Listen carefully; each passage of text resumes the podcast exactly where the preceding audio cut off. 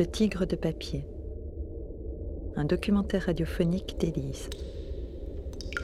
Produit avec l'aide du Fonds d'aide à la création radiophonique de la Fédération Wallonie-Bruxelles et de la CSR.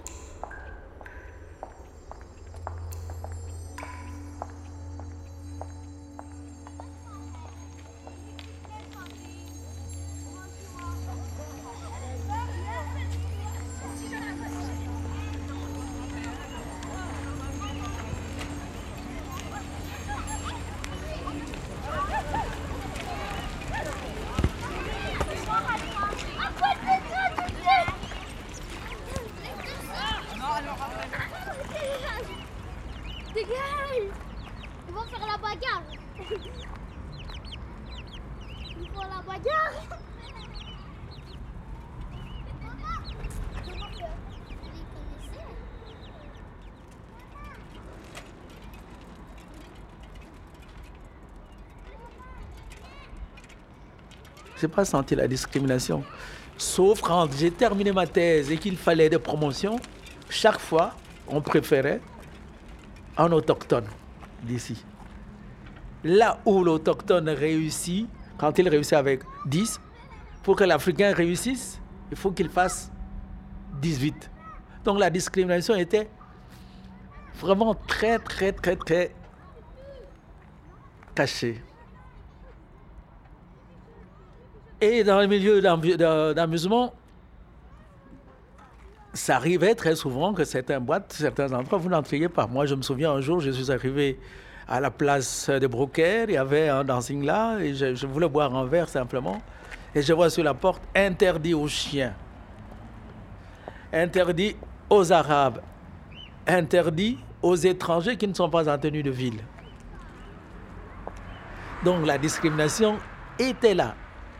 Et jusqu'à présent d'ailleurs, elle est toujours là sous une forme ou sous une autre. On vous dira, est-ce que vous êtes membre?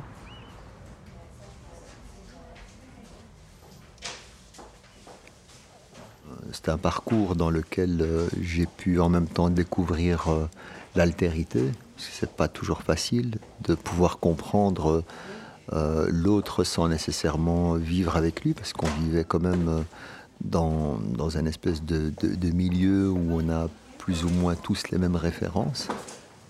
Quand on rentre avec le bricolage de Saint-Nicolas, et que au lieu d'être content, on voit des parents catastrophés, de se dire mais chez nous il n'y a pas Saint-Nicolas, chez nous c'est autre chose. C'était un rapport, je dirais, en même temps euh, contrasté parce qu'il n'y avait pas de passerelle entre l'école et la mosquée, en même temps pour moi très complémentaire. Et donc ça m'a construit.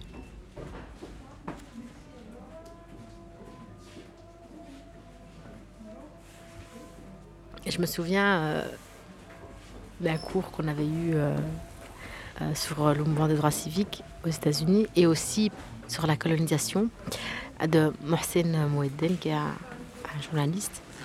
Il a dit ça un peu de manière humoristique et c'était chouette comme il l'avait bien résumé en disant à l'époque de la colonisation, quand le, le- colon est parti en Afrique, au nord de l'Afrique, il s'est dit mais enfin, ces femmes ici, elles sont bien trop couvertes. Et quand il est parti plus, plus bas en Afrique, il s'est dit, bon, enfin, ben, ces femmes sont bien trop découvertes.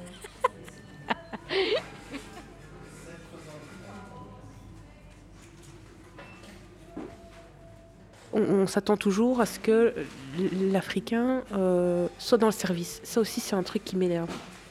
Moi, quand je dis euh, vous faites quoi dans la vie, chef d'entreprise, on me regarde l'air de dire mais euh, chef d'entreprise, ça veut dire quoi? Bah, Ça veut dire que j'ai des employés qui travaillent pour moi. Ah bon? C'est pas grave, vous savez. euh, je, ne suis pas en train de, de- taper au fouet sur des gens. Voilà, j'ai une position. euh, et, malheureusement, ce regard, je ne sais pas comment l'expliquer, mais tu le ressens en toi. Tu, tu- ressens que que- qu'il y a quelque chose qui va pas. On dirait que tu n'as pas le droit d'être ou que c'est pas ta place.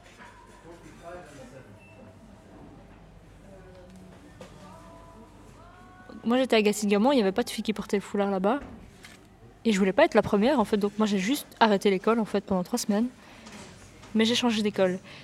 là, j'étais pas seule, donc il y avait plein plein de filles qui le retiraient. On avait un miroir, je me rappelle. Mais on devait le retirer avant la, avant la, fenêtre. Alors on disait, mais mettez le miroir là-bas alors, parce que nous, on veut bien, on veut utiliser le miroir. Puis ils nous disaient, oui, mais le miroir, il n'est pas fait pour vous.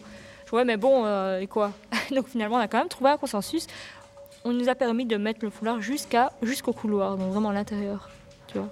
Et on retirait le foulard seulement dans le couloir à l'intérieur, pas devant la porte, dans la rue. Donc on rentrait. C'est en plein chaussée d'acte en plus. Je vois pas ce que tu peux ressentir d'autre à part l'humiliation et la haine hein, entre nous. Autrement dit, quand on parle d'immigration, on parle d'intégration. Et c'est là que commence le débat. C'est au moment où on s'installe, où les gens décident de s'installer, donc comment faire? En 81, euh, c'est la loi Goll qui pose aussi un problème pour les migrants, notamment quand ils voient leurs enfants l'acquisition de la nationalité. Pour eux, c'est quelque part aussi un débat très sensible au niveau identitaire. Prendre une nouvelle nationalité, c'est se perdre un petit peu soi. C'est le fameux débat est-ce que je suis marocain ou belge? Je suis belgo-marocain.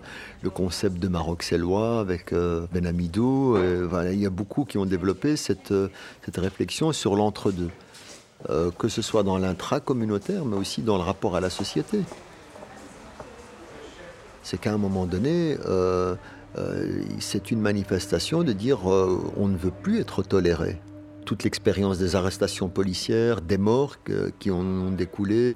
C'était un climat vraiment très très tendu. Et le jeune de deuxième génération euh, qui est arrêté pour euh, parfois délit de faciès, euh, aussi souvent à tort, renvoie finalement à ce regard sur soi.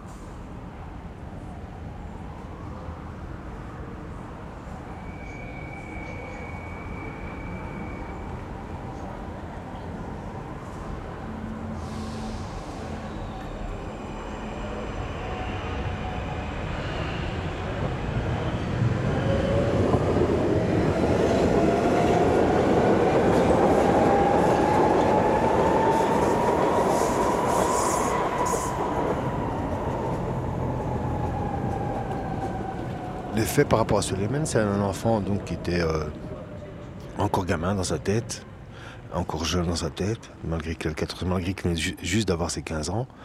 Euh, donc il n'était pas encore euh, très mature, dirons-nous.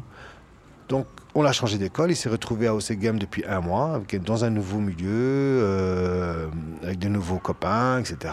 Et un mois et demi plus tard, donc on nous annonce que cet enfant s'est suicidé après un contrôle de police.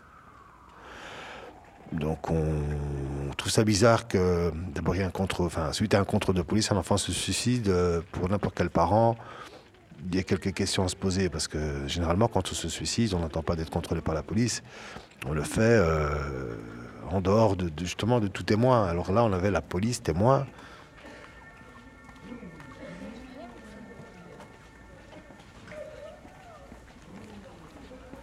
J'ai pensé que si j'avais pas la couleur que j'ai, j'allais pas me faire contrôler ce jour-là. Euh, ou j'allais peut-être me, faire contrôler, mais une fois que mes papiers étaient en règle, voilà, c'était réglé.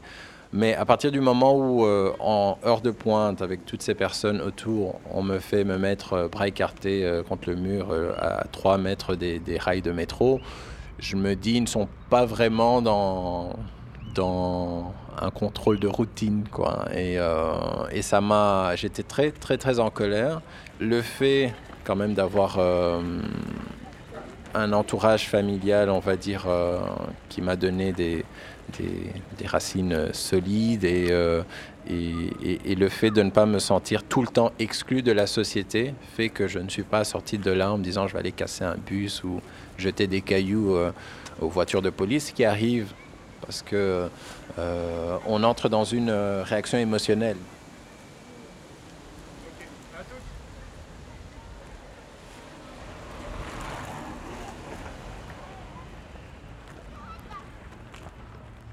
Il y a un truc, il y a un bras de fer qui me dépasse, mais il est là. Euh, on, refuse d'un côté la reconnaissance de l'autre.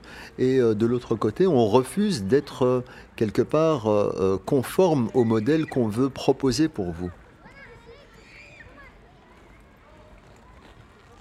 Et même si on n'a pas spécialement d'attache avec nos, pays d'origine, ben, on, se dit que finalement, pour être considéré comme un étranger, soyons-le à, à du 200%.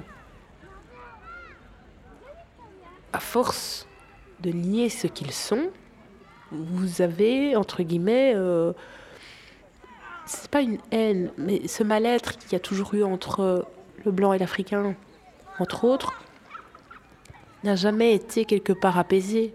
Et aujourd'hui, je vois que beaucoup de gens attisent ça dans les discours, dans le comportement, mais même sur Facebook, je vois des gens que je connais qui se radicalisent.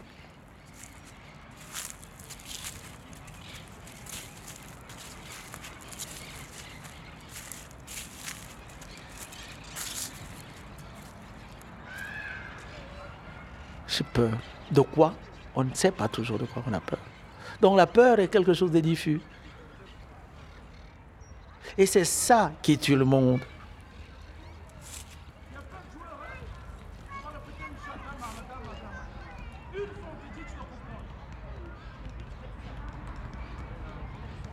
Il y a beaucoup de choses hein, qui font que euh, face à, face à des violences policières ou autres, on a du mal à porter plainte. Il faut déjà euh, ne pas être dans l'émotion, euh, ne pas avoir peur. On, a toujours peur de ce qu'on ne connaît pas. Le fait de ne pas connaître le système, d'avoir été, euh, je sais pas, d'avoir vécu euh, dans des ghettos, enfin, on n'a pas été mélangé suffisamment ou on ne connaît pas l'autre, ben, des préjugés aussi vont dans ce sens en disant oui, mais demain, ils vont me faire du mal, ils vont faire du mal à nos enfants, etc. Parce que la police a tous les droits, elle peut tout faire, la justice est complice, on parle de complot, etc. etc. Et on se fait peur et, on- et alors ça nous empêche de- réagir.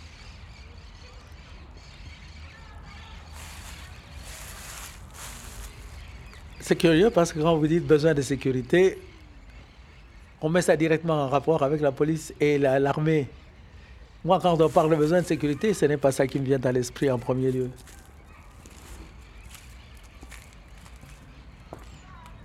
La sécurité, c'est aussi cette sécurité alimentaire, c'est cette sécurité de logement, cette sécurité de liberté, de parole, de mouvement.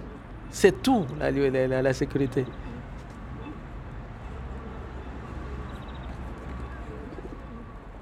Les parents euh, venant du Maroc dans les années 60-70 ont vécu des années de plomb jusqu'aux années 80.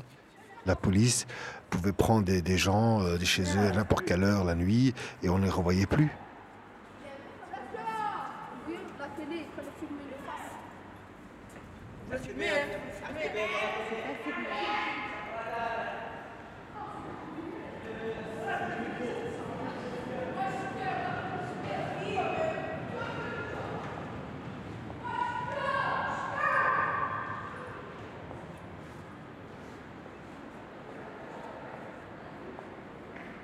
Il y a un déni, vraiment un déni euh, d'une réalité d'oppression énorme.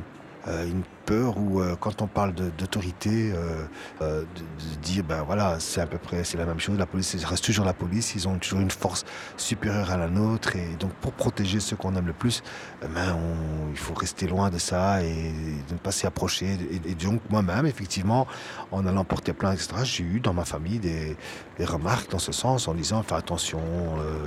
ils peuvent te faire du mal, ils peuvent te tuer. voilà, ils ont tué le petit, on ne veut pas te perdre non plus.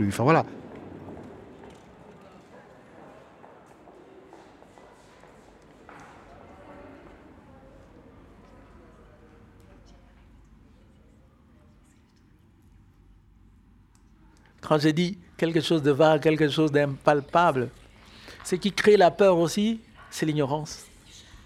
Mais pourquoi peur? Parce qu'ils ne savent pas ce que c'est.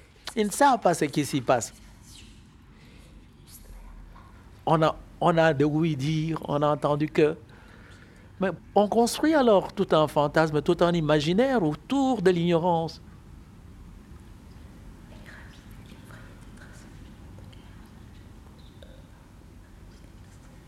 On a tous des préjugés, donc les préjugés en soi, c'est pas un problème. C'est les préjugés figés qui sont un problème. C'est quand, euh, quand on n'est pas prêt à, se dire qu'une personne, n'est pas que dans une case, que qu'elle peut être dans plusieurs, qu'elle est peut-être même pas dans une case. Enfin voilà, c'est qu'on n'arrive pas à la définir. Ah, c'est très parce que les gens ont du mal avec les gens qui n'arrivent pas à définir. C'est euh, euh, c'est- parce que c'est perturbant tout simplement.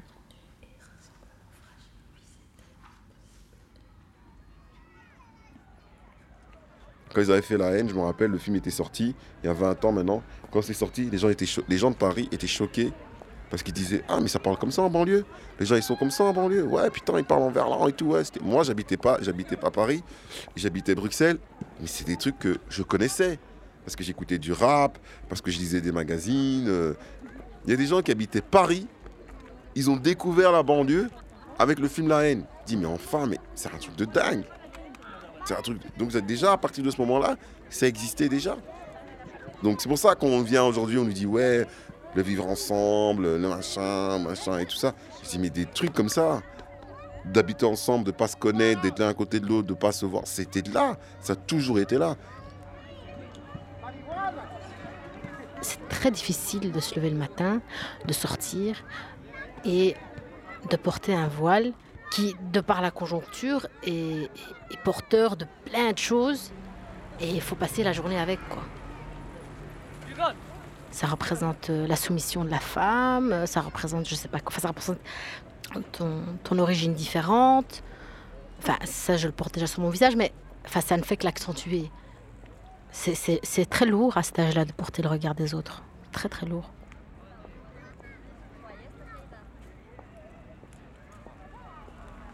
Dès qu'il y a une confrontation d'idées, de modes de pensée, les gens pensent qu'on est dans, dans le débat.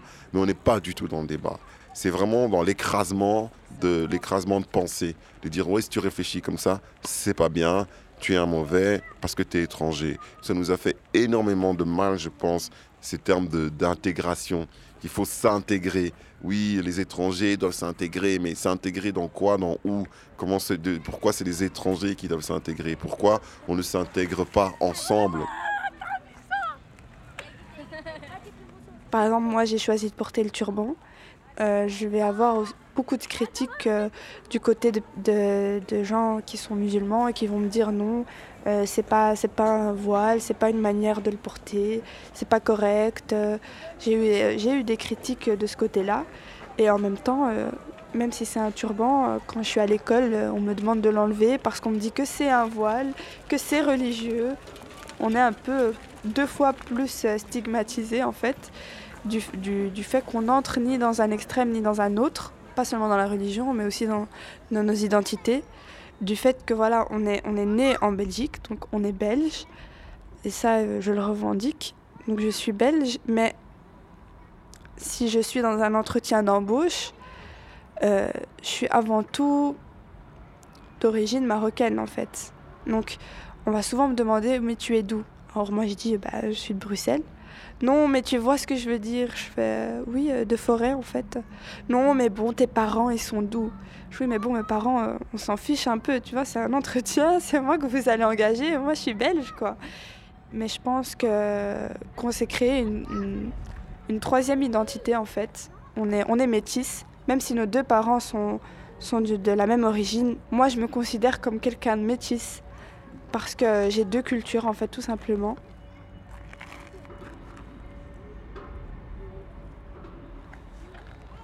Quand on parle de neutralité des enseignants, ils peuvent, selon les, les règles, selon le règlement des, établissements scolaires, ils, ont l'air neutres, mais dans leur attitude, ils sont anti-religieux.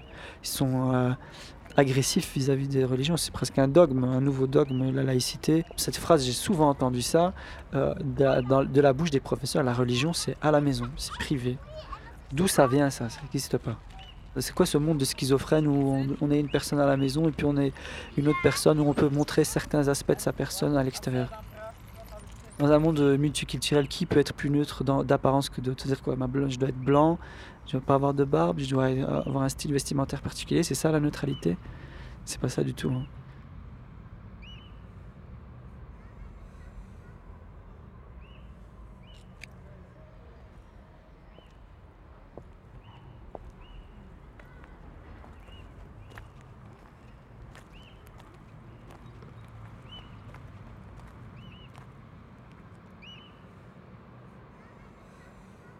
Pourquoi est-ce qu'on ne parle pas de la, colonisation euh, belge au Congo euh, et des horreurs et des crimes contre l'humanité qu'il y a eu au, Congo? Moi, je me dis, en fait, c'est... euh, je un peu comme deux individus. Un a abusé de l'autre et l'autre en souffre, ou en, en souffre toujours et en souffrira. Il y a clairement une victime et il y a un bourreau. Et le travail doit se faire des deux côtés.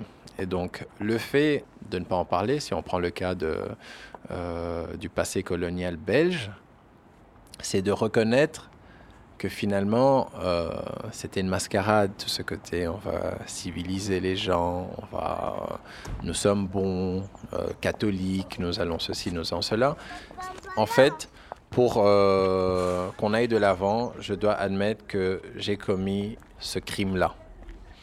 Mais si ça va changer tous les rapports de force, j'ai pas envie de perdre mes privilèges. Et c'est là où l'enjeu est encore plus important que juste, euh, voilà, il faut interdire Tintin au Congo, ou alors il faut le publier avec une, euh, euh, une mise en garde, ou alors qu'il faut la place Lumumba à Bruxelles. Non, non.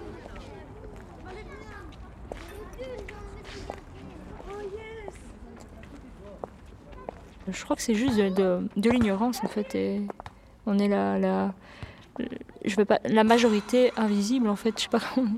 T'as une, minorité visible et t'as la, la, majorité. euh. C'est pas un problème de visibilité, c'est juste un problème d'inaudibilité. On ne nous entend pas en fait, parce qu'on nous voit, on est là, mais on, voilà, on nous entend pas et c'est problématique.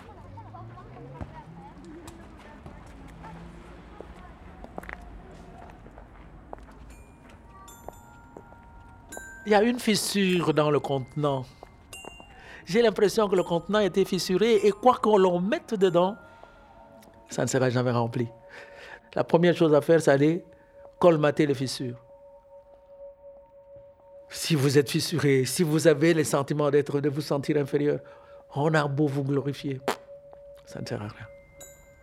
Vous avez battre, oui, contre le mur.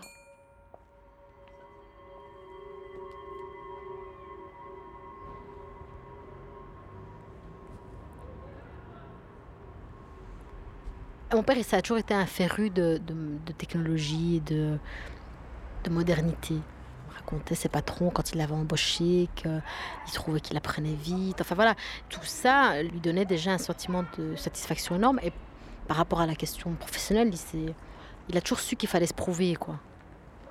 Je l'ai jamais entendu se plaindre sur la question des origines, sur la question de... Jamais réellement de discussion autour de ça, jusqu'à récemment. Enfin, peut-être deux, trois ans. Parce que lui, par contre, quand il a, un discours sur euh, ceux qui tiennent les murs, quoi, en gros, où justement, il n'excuse pas, quoi. Il dit, euh, c'est pas possible, être jeune, nanana, rien faire. Et euh, alors moi, où je vais être là, à dire oui, mais il faut comprendre, il n'y a pas de travail, euh, discrimination, du racisme, on doit être intégré, on n'a pas les mêmes droits, c'est normal que les, que, que les gens lâchent prise. Et lui, il me regarde en me disant, mais, mais on n'est pas belge mais c'est évident. Et alors? Mais c'est différent pour lui parce qu'il n'est pas né ici. Donc forcément, il ne s'est jamais considéré comme belge parce qu'il n'a pas grandi ici. Et ma mère, euh, c'est le même discours aussi parce que voilà, rien que de par le fait qu'ils sont pas nés ici, qu'ils ont grandi ailleurs et, euh, que qu'ils ont du tout à apprendre par eux-mêmes. Donc il y a pas. Et puis ma mère c'était une femme au foyer. Donc voilà, elle, elle, elle s'occupait de ses enfants et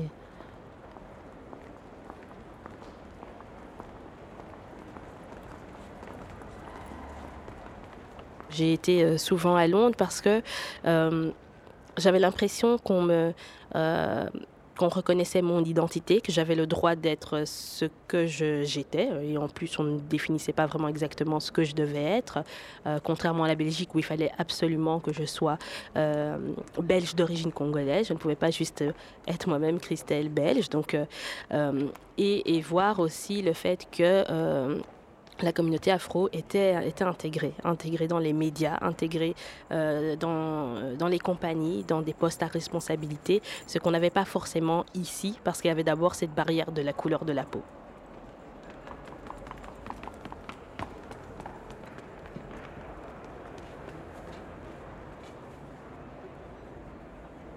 Je rigolais avec des amis, je disais, c'est un peu comme si je faisais de l'aïkido social en fait. Donc euh, si on m'approche en, insultant les Congolais, je vais défendre les Congolais. Parce que je me, là, à ce moment-là, on est en train de, parler aux Congolais qui en moi. Si on m'approche en insultant les Belges, je vais défendre les Belges parce qu'on est en train d'insulter la partie belge qui est en moi. Euh, mais au-dessus même du Congolais et, du Belge, moi ce qui m'importe le plus, c'est euh, l'être humain.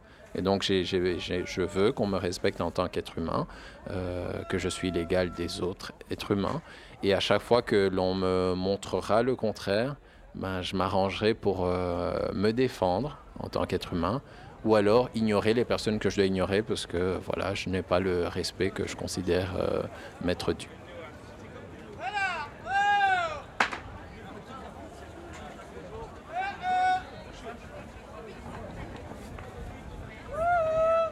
C'est pour ça qu'on a des témoignages, même des vidéos d'archives de l'époque, et notamment autour des émeutes euh, qui ont eu lieu euh, euh, ici sur Bruxelles, à Forêt, etc. Les deuxième, troisième générations, là pour le coup c'était surtout les deuxièmes générations, sont en débat tendu. De dire, mais peut-être parce que vous avez trop accepté des situations qu'aujourd'hui nous on prend les choses en main. Il y a de l'empathie. Vous avez été trop gentil, vous avez travaillé à la chaîne, le oui patron, oui monsieur, le béni oui et puis des jeunes qui enragent, de dire mais moi mon père il a venu fabriquer, il a fait ceci. Aujourd'hui comme il est au chômage, on lui dit rentre chez toi. Donc mais pour qui vous vous prenez? Vous comprenez? Donc c'est hyper tendu sur euh, euh, voilà sur, ce, plan identitaire et c'est pas réglé. On cicatrise, on guérit pas. On passe dans des nouvelles euh, dans des nouvelles réalités, c'est des sas, mais on porte avec nous toutes ces blessures ça pénètre le corps social, ça pénètre le corps communautaire, et puis ça exulte, quoi.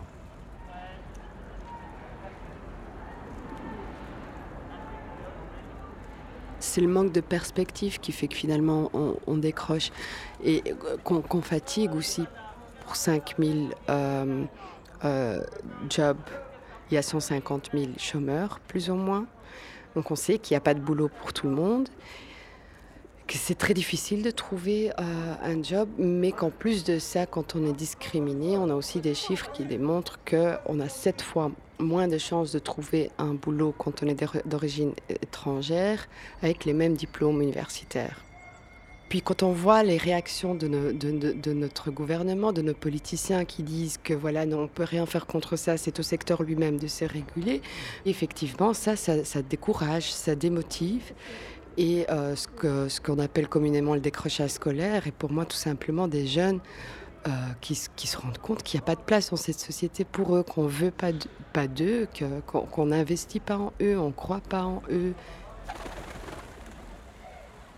Quand tu es demandeur d'emploi, tu t'en fous de tes musulmans, non, j'ai pas d'emploi. A pas que. Voilà, c'est beaucoup plus général que ça. Quand on regarde des manifestations pour, euh, contre l'austérité, je peux te dire que là, on ne parle pas de culture et tout, on s'en fout, on est tous, euh, on, subit tous la crise.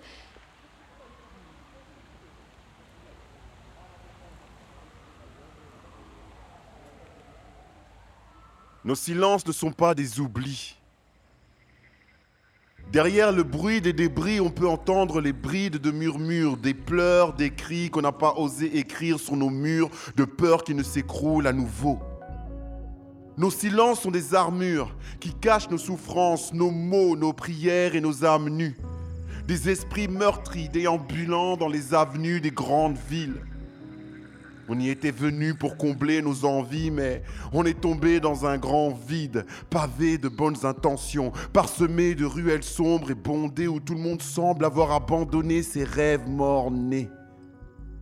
On a hérité de cimetières en guise de royaume Irrités de nos blessures passées, nous sommes devenus une génération d'hommes fantômes, une nation sans couronne et sans trône. Et, pourtant, une drôle de légende racontait qu'il fut un temps où nous étions centraux. Aujourd'hui, nous sommes invisibles comme tant de gouttes d'eau dans l'océan. Perturbés, on doute trop, oscillant entre nos identités multiples et les clichés. Qui sait qui nous sommes vraiment? Ou plutôt qui désire nous connaître vraiment sans tricher. Les liens qu'on a tissés sont si fragiles que personne ne s'entend tousser. Pourtant, l'atmosphère est toxique et finalement, on est tout seul. Tout seul, tout seul, seul face à nos démons.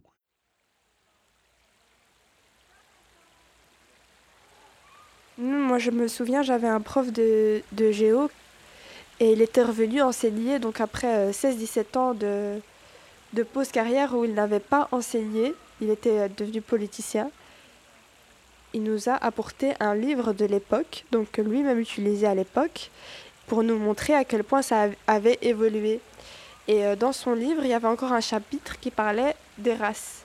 Donc tu avais la race euh, noire, la race blanche, la race jaune, enfin il y avait plusieurs catégories de races et ils avaient chacun leurs caractéristiques. Évidemment, la race blanche avait de, des caractéristiques euh, positives, donc évolué, intelligent, euh, tout ça, civilisé. Et donc dans la race noire et tout ça, il y avait encore des termes comme euh, arriéré, enfin des choses comme ça, un peu primaires, un peu, euh, un peu voilà, euh, Cro-Magnon. Et ça, c'était un livre qui datait de moins de 20 ans.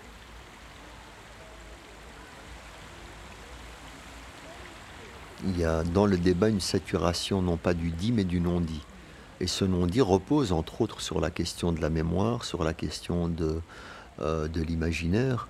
Et on sait à quel point l'histoire de l'Europe dans son rapport à l'islam s'est en partie construite son identité sur la fabrication aussi d'un ennemi. Donc c'est très difficile de se débarrasser aujourd'hui de cet ennemi qui se dit nous pour pouvoir construire un avenir commun. Pourquoi Oriana Falacci euh, a vendu des livres en millions d'exemplaires en Italie? Pourquoi?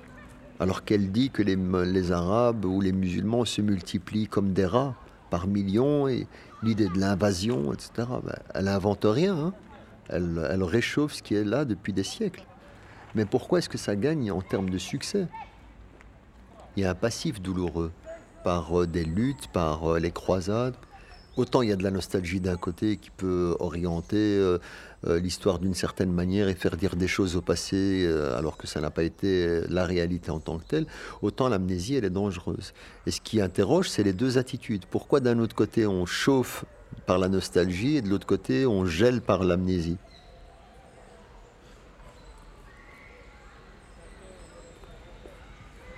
La Belgique s'est faite sur la colonisation du Congo. Et les livres qui relatent ces faits, qui pourraient relater de, cette histoire, euh, sont pas légion. Et malheureusement, ce n'est pas enseigné. Parce que si on revient sur l'éducation et l'enseignement que j'ai eu à l'école, euh, on n'a jamais développé euh, cet aspect-là.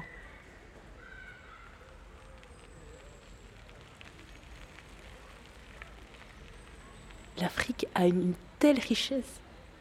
Si on part du principe que c'est le berceau de l'humanité, on est en train de passer à côté d'un truc, mais c'est- phénoménal.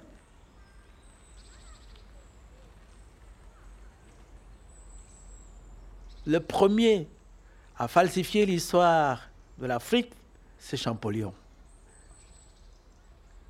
J'ai eu l'occasion de rencontrer Cheikh Anta. Cheikh Anta a montré que les cultures africaines noires sont en rapport direct avec les cultures égyptiennes et que les premiers pharaons étaient des rois noirs. On a trouvé par exemple le pot qui contenait les, les viscères des pharaons, on a trouvé ça au Kassai. Trois pots.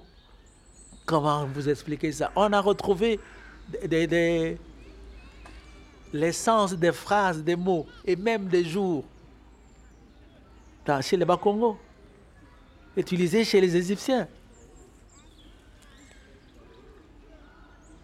quand Aimé Césaire pose des questions, c'est une question qui t'interroge au plus profond de toi-même, peu importe que tu sois congolais, que tu sois, euh, euh, afro-américain. C'est un truc qui te parle là au fond de toi, au, au fond de toi-même. Quelle est cette, cette unité bizarre qui nous lie parce qu'on est noir?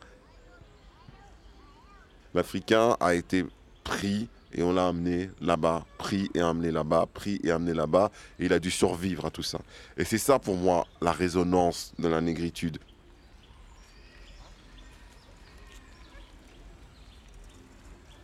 Quand on voit, on va dire, la communauté européenne, c'est euh, une conséquence des deux guerres et tout ça.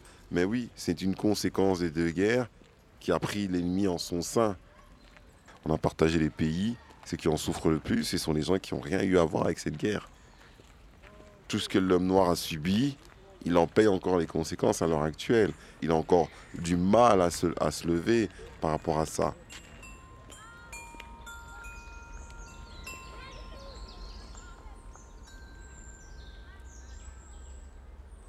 Mais pourquoi on falsifie tout le temps l'histoire?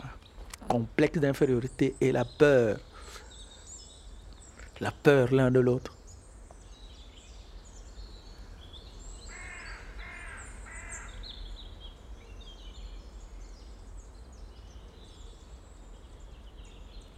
Mais est-ce que tout doit être livré? Si oui, à qui? Si oui, comment? Il y a des choses, des choses dont la Belgique a honte. Je prends la mort de Lumumba. Nous avons lu, une certaine élite africaine a lu la correspondance qui s'est déroulée entre la province du Katanga et le royaume de Belgique pendant ce temps-là. Mais mettre toute cette information historique sur la table, c'est la honte pour la Belgique et pour le gouvernement. Certains d'entre eux sont encore vivants. Donc il y a ce qu'on appelle le droit d'archive. C'est-à-dire dans 50 ans, on peut révéler ces histoires. Mais l'histoire de Lumumba, il y a fait 50 ans. Mais il y a des gens qui vivent encore. Il y en a un qui vit encore en Verse. C'est lui qui a euh, coupé à la tronçonneuse Lumumba pour le mettre dans l'acide sulfurique.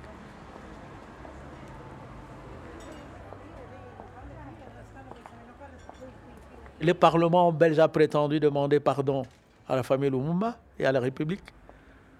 Mais c'était en catimini. Et les Belges ne le savent pas, la majorité des Belges ne savent pas que la Belgique a participé à cette histoire et a demandé pardon. Léopold II qui, a, qui coupait les gens, c'est un génocide que Léopold II a créé dans ce pays. La Belgique n'a rien dit jusqu'à ce jour. L'histoire n'est pas seulement falsifiée, mais parfois elle est tue. Mais à certains égards, je peux dire, elle est tue à bon escient parce que pour ne pas toucher à toute une génération. Moi, j'ai vu des amis qui étaient les petits-enfants de De Grelle. Ils se sont sauvés en Amérique parce que la vie ici était intenable pour eux. Donc la Belgique a aussi le devoir de protéger ses citoyens. Et s'ils livrent l'histoire brute, il y a des citoyens qui seront mal vus.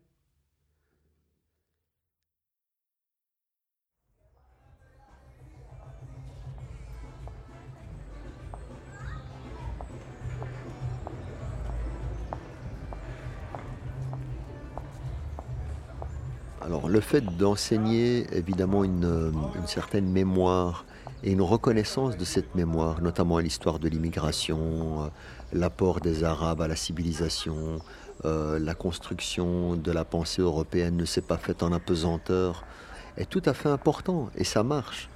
Lorsqu'on parle effectivement qu'on peut suivre tout un cursus de formation académique en philosophie en Europe aujourd'hui sans avoir des références à, à euh, notamment ou d'autres, c'est très interpellant.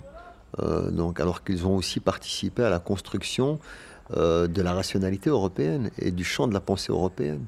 ils sont même centraux que Ibn Tufayl, avec son roman philosophique Hay ibn Le vivant, fils de l'éveillé, est l'auteur de toutes les Robinsonades, donc l'histoire de Mowgli, euh, du livre de la jungle, de Robinson Crusoe, de Tarzan, de Solomon, de, tout, cet héritage-là, euh, est inspiré de Hay ibn Aqdan. C'est très important en termes de reconnaissance. Et le problème n'est plus simplement dans la connaissance, il est là, il est dans la reconnaissance.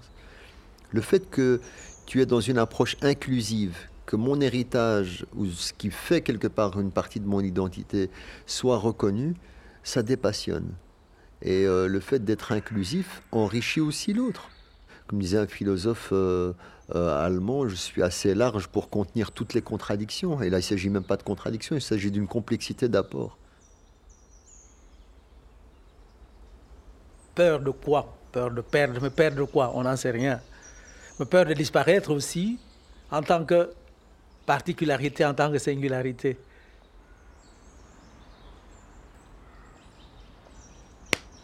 C'est ça un choc. On ne parle pas de caresse de culture.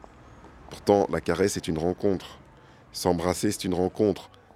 Donc pourquoi on parle, on utilise ce terme choc des cultures? Ça veut dire que c'est frontal, ça veut dire qu'il y a comme un truc de ah on peut pas accepter la culture de l'autre, on va devoir se battre avec la culture de l'autre. Si tu sais et si tu crois que la chose peut se faire de manière douce et de manière agréable, peut se faire dans l'embrassade, machin et tout, tu n'auras pas peur, tu vas accepter.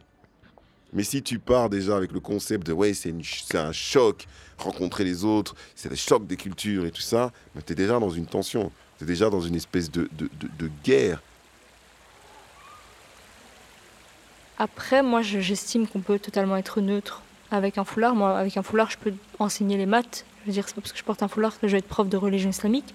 Ça, je comprends pas trop cette question de la, de la neutralité, même dans les services publics. Parce que pour moi, un foulard, ça reste, euh, ça reste quelque chose de, privé, même s'il il est, visible.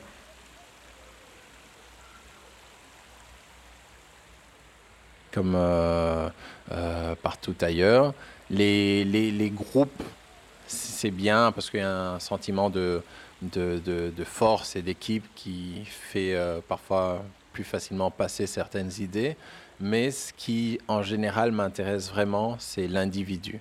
Et je parle de l'individu et après on va dans le interpersonnel et puis la petite collectivité qui est... C'est assez intéressant de voir comment en fait chaque jour, chacun d'entre nous change de communauté. Donc il y a d'abord, euh, euh, il y a des jours où on est dans la communauté euh, des êtres humains, il y a un autre jour on est dans la communauté des femmes, puis à un moment on est dans la communauté des journalistes, puis à un moment on est dans la communauté des artistes. Et, et, et, et c'est ça qui est plus intéressant et plus plus euh, complexe quand on parle de l'individu. Mais si on doit parler à plusieurs personnes, c'est un peu comme euh, la communication, tout est communication. Donc, à un moment donné, voilà, il faut faire un message plus ou moins simple qui va toucher un maximum de gens et euh, on y sacrifie la complexité et plein de choses qui font qu'on se retrouve, comme on a dit au début, à avoir des blocs. On entre dans un cercle vicieux la peur, la protection, l'agression, la peur, la protection, l'agression. Donc, on cherche l'hégémonie, la toute-puissance, la puissance. Mais c'est lui qui cherche la toute-puissance, c'est parce qu'il se sent inférieur. Et on envie ce que l'autre a. D'où les guerres. On envie l'or, on vu le diamant, on vu le coltan. Mao disait, le capitalisme, c'est des tigres de papier, c'est-à-dire, ils sont forts même en carton, ils sont forts, mais si tu prends, tu trempes dans l'eau, ça c'est liquéfie.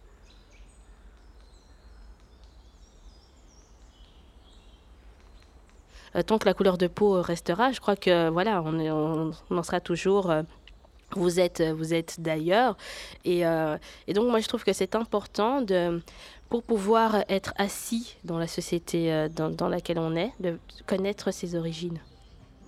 J'avais encore une, discussion il y, a, il y a quelque temps avec euh, une journaliste en France qui disait Mais qu'est-ce que ça peut t'apporter de connaître tes origines Si tu es belge, tu, es belge? Non, parce que euh, spécialement en étant congolaise, j'ai besoin de connaître cette histoire et cette histoire commune parce qu'on parle toujours simplement de l'histoire congolaise. Non, la Belgique et le Congo, ils ont une histoire commune.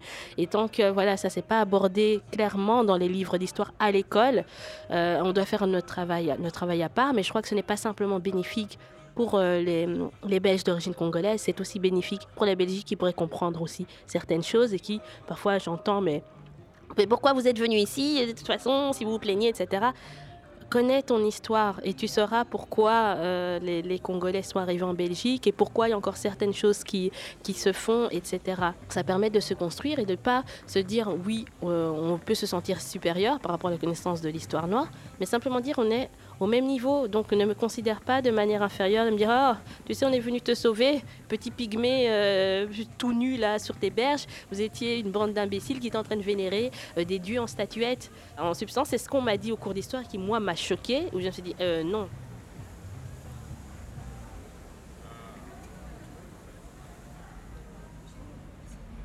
Si maintenant, par exemple, l'histoire de l'immigration avait été introduite dans les cursus scolaires au moment où l'immigration se faisait, c'est-à-dire dans les années 70 et au début quand mes parents venaient d'arriver, on aurait créé des générations, mais complètement différentes de ce qu'on a maintenant, de part et d'autre.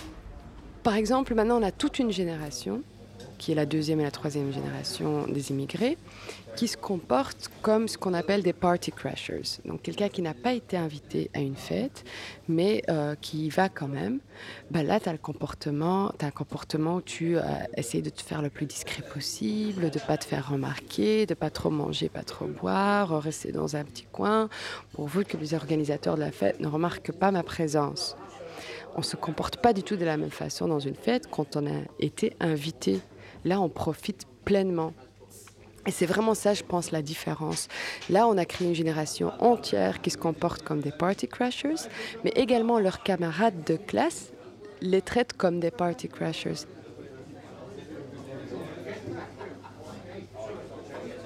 Angela Merkel qui dit que l'islam, ça fait partie de l'Allemagne.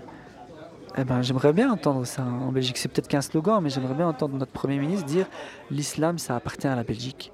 Les musulmans appartiennent à la Belgique et on est fiers de les avoir avec nous et on leur fait confiance et on les considère vraiment comme des partenaires. Aujourd'hui, on ne considère pas être des partenaires. Même dans tous les plans euh, qui sont en train de mettre en place par rapport au radicalisme, euh, l'actualité en ce moment, on a plus l'impression d'être le sujet d'observation que des partenaires de travail pour pouvoir construire euh, un, un vivre ensemble le plus apaisé. Et ça, ça passe par donner l'espace nécessaire aux musulmans pour s'organiser, sans avoir l'ingérence du pays. Nous sommes une génération d'hommes fantômes. Une nation qui se cherche dans une couronne et dans un trône, qui tente de ressusciter cette drôle de légende qui disait que nous étions centraux. Une nation qui construit son monde à travers ses porte-voix, visible cette fois dans l'océan comme d'autres gouttes d'eau.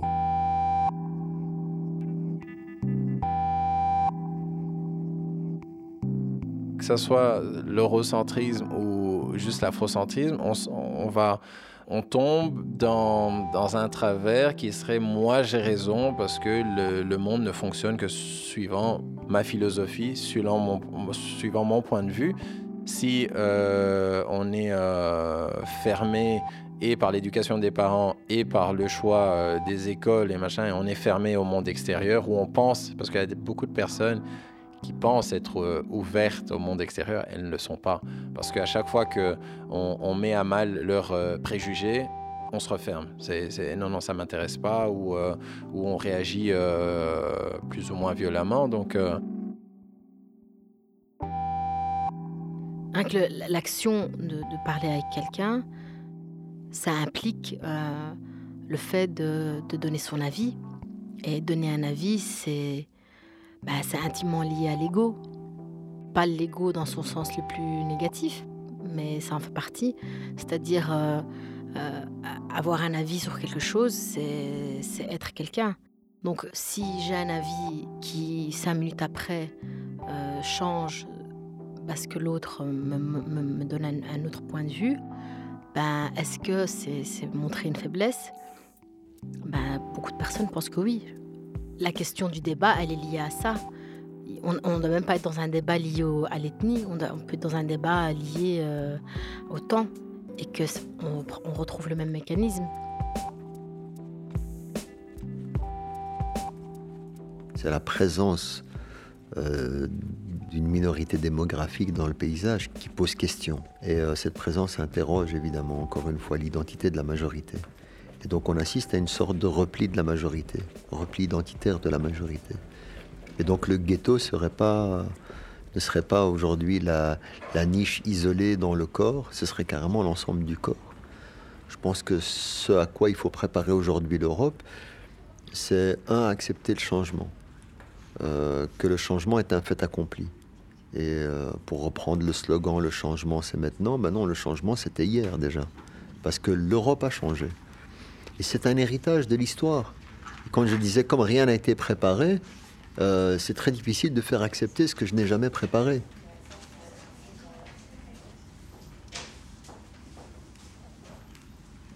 Ce qu'on a peur, euh, c'est de partir sans rien laisser. Il y a comme quelque chose qui... Pourquoi tout ça en fait? Pourquoi tu as fait la guerre Pourquoi tu as créé un monument Pourquoi machin Parce que demain, ça va partir. il y a quelque chose qui pour eux, qui est de l'ordre difficilement compréhensible, de se dire que les choses ne durent qu'un temps. Parfois c'est 100 ans, parfois c'est 1000 ans, parfois c'est 10 ans, parfois c'est 10 000 ans, peu importe. Mais ça dure un temps, une unité de temps. Et je pense que certaines personnes ont peur de ça, justement. C'est comme certaines personnes qui ont peur de la mort. Ils ne vivent pas parce qu'ils ont peur de rencontrer l'autre, parce qu'ils disent ouais si je rencontre l'autre, je vais changer. Or qu'en fait c'est ça la mort en fait, c'est immobile. C'est là où l'Europe a peur, parce que elle a peut-être donné tellement de valeur, tellement de valeur à, à ce qu'elle a construit jusque maintenant, qui fait que effectivement, euh, lorsque tu as mis autant de poids sur un truc, tu dis ouais c'est ça la vérité, que lorsque il y a des choses qui viennent de l'extérieur et qui te perturbent, tu t'écroules. Au niveau de la culture, euh, là, cette, stagnation, elle a commencé euh, à en croire mon ami Jérémy Piola, qui a écrit un bouquin qui s'appelle Le portrait du colonialiste. Elle a commencé avant la colonisation, parce que justement, pour coloniser, euh, on avait besoin de se défaire euh, de sa culture pour arriver à coloniser. Et que cette image que l'Européen a créée de lui-même est quelque chose qui le poursuit finalement maintenant parce qu'il ne se permet plus de changer, d'évoluer, de, euh, de laisser une ingérence quelconque d'une autre culture, vu qu'il s'est convaincu de la supériorité de sa culture par rapport à l'autre. On ne peut plus permettre ou tolérer des ingérences et des influences d'autres cultures. Et on finit par complètement étouffer et tuer sa propre culture puisqu'elle ne peut plus grandir si elle ne peut pas euh, être influencée et, se mélanger à, d'autres bien une culture elle stagne elle ne peut plus grandir et elle finit par étouffer. Je pense que c'est surtout à ça que fait allusion euh, le terme Europe musée du monde. Qu'on peut plus toucher on vient on regarde mais on touche pas on change rien Et ça, c'est un, défi qu'on doit absolument aborder. C'est comment, dans une société de plus en plus multiculturelle, où on a de plus en plus de croyances différentes, aujourd'hui c'est les musulmans, mais peut-être que dans le futur, je sais pas, ça va changer, sûrement la démographie va, va changer. Mais comment on compose une société où on respecte toutes ces entités-là et on construit une société commune? Les influences internationales, les conflits internationaux, bah, ils ont de plus en plus d'influence. Tu peux pas construire un vivre ensemble en faisant comme si le reste du monde n'existait pas.